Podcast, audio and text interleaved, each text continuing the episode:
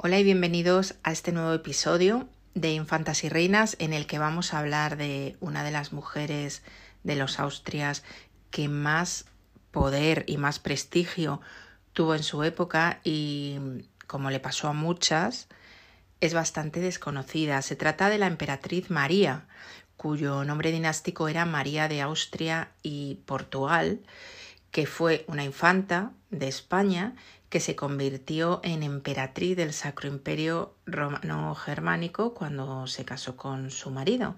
Era hija de Carlos V y por tanto hermana de Felipe II y de Juana de Austria.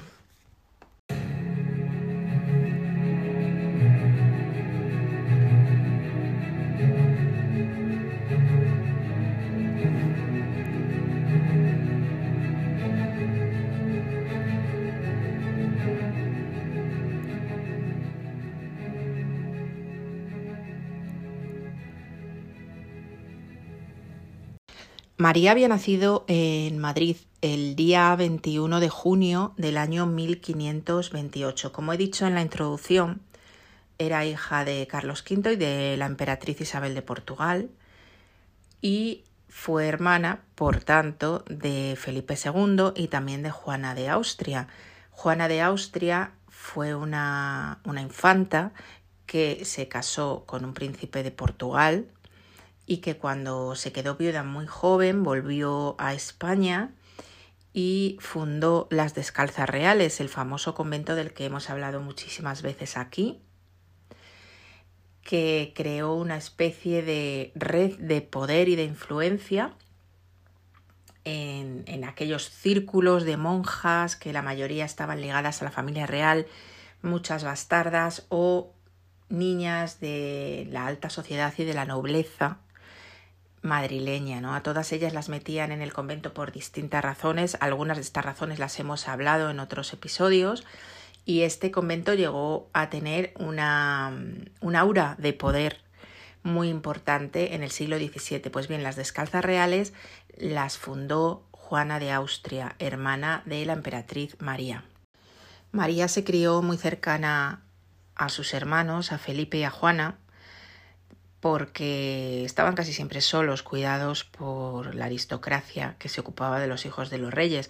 Daros cuenta que Carlos V fue un rey guerrero y un rey que estaba siempre fuera de España Isabel de Portugal murió muy joven de sobreparto y se quedaron los tres niños huérfanos. Además, los traían de acá para allá, vivieron en distintas ciudades de Castilla, pero sí que es verdad que crearon un vínculo de hermanos muy potente y muy fuerte que se mantuvo realmente durante toda su vida.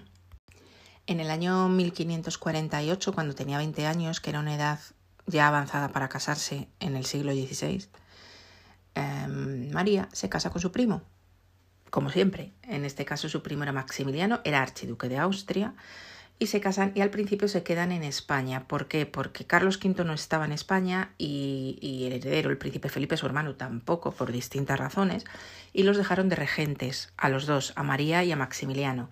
Entonces ellos se quedan aquí. De hecho, por ejemplo, su hija Ana, que sería la cuarta y última esposa de Felipe II, nació aquí, nació en un pueblo de Valladolid que se llama Cigales durante esta regencia y una vez que Felipe II vuelve, ellos ya se van a Viena, eh, a la corte vienesa y eh, comienzan allí pues su vida.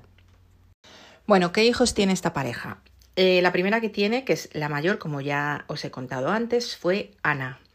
Ana nació en España y con el tiempo se convirtió en la cuarta esposa de su tío Felipe II. Fue la reina Ana de Austria. Luego tuvieron también, por ejemplo, a Rodolfo, Rodolfo II, que fue emperador del Sacro Imperio, fue el que heredó el trono del Sacro Imperio de su padre. Por ejemplo, tuvieron otra que se llamó Isabel, que fue reina consorte de Francia, se casó con un rey de Francia que era Carlos IX. Luego tuvo otro hijo que fue emperador porque Rodolfo murió y pasa a ser emperador su siguiente hermano eh, que vivía en aquel momento, porque tenían un hermano entre ambos que había muerto.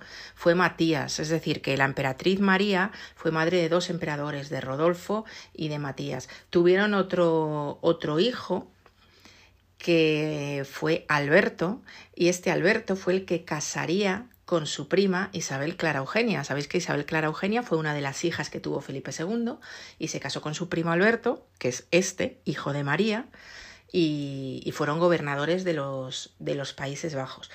La otra hija conocida, porque tuvo muchísimos más, fue Margarita, que era una de las pequeñas, y con Margarita se vendría luego María a Madrid. Pero bueno, de momento no adelantemos acontecimientos.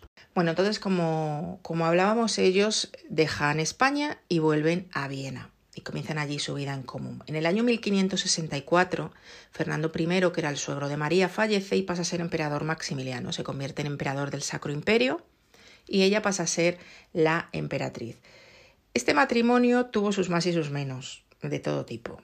Por un lado, mm, María era un poco la representante de España allí en Viena, es decir, era como los ojos y los oídos de su hermano Felipe II. Felipe II no necesitaba eh, ninguna persona que fuera en su nombre allí a defender los intereses de España porque estaba María. Y María se enteraba de todo y María escribía a Madrid contando todas las cosas. Esto su marido Maximiliano no lo veía nada bien y mucho menos si tenemos en cuenta que en materia religiosa también tuvieron sus peleillas, porque María era una devota católica y Maximiliano, digamos que coqueteaba con el protestantismo.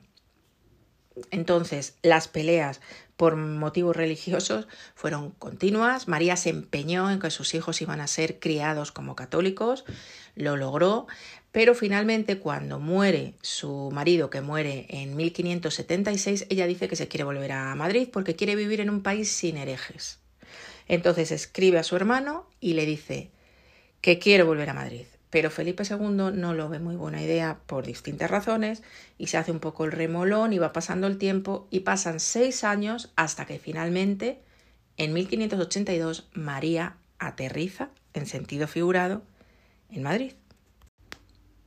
Cuando ella pide venir a Madrid, su hija Ana era la reina, consorte, era la, la, esposa de Felipe II, pero cuando por fin logra volver en el año 1582 ya había fallecido su, su hija.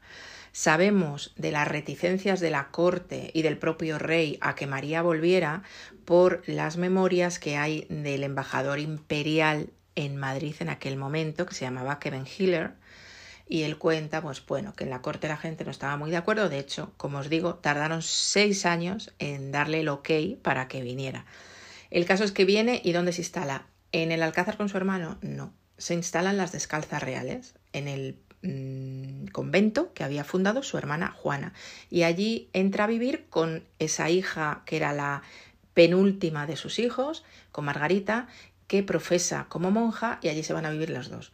Su hija como monja y ella, digamos, como si viviera en una especie de palacete, porque las descalzas se convirtió pues como en una extensión del palacio en el que gobernaba la emperatriz María. Allí tenía todo su séquito, todo su mini corte, allí recibía embajadores, recibía audiencias, recibía visitas y desde allí en lo que estaba en su mano pues gobernaba o influía o ayudaba a su hermano.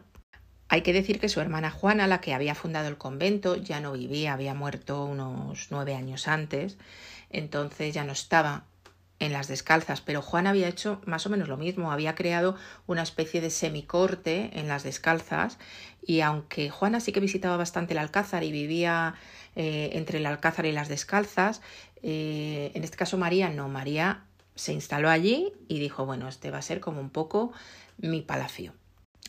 María muere el 26 de febrero de 1603. Por tanto, estuvo más de 20 años en España y cuando ella muere, ya está en el trono de la monarquía hispánica su nieto Felipe III.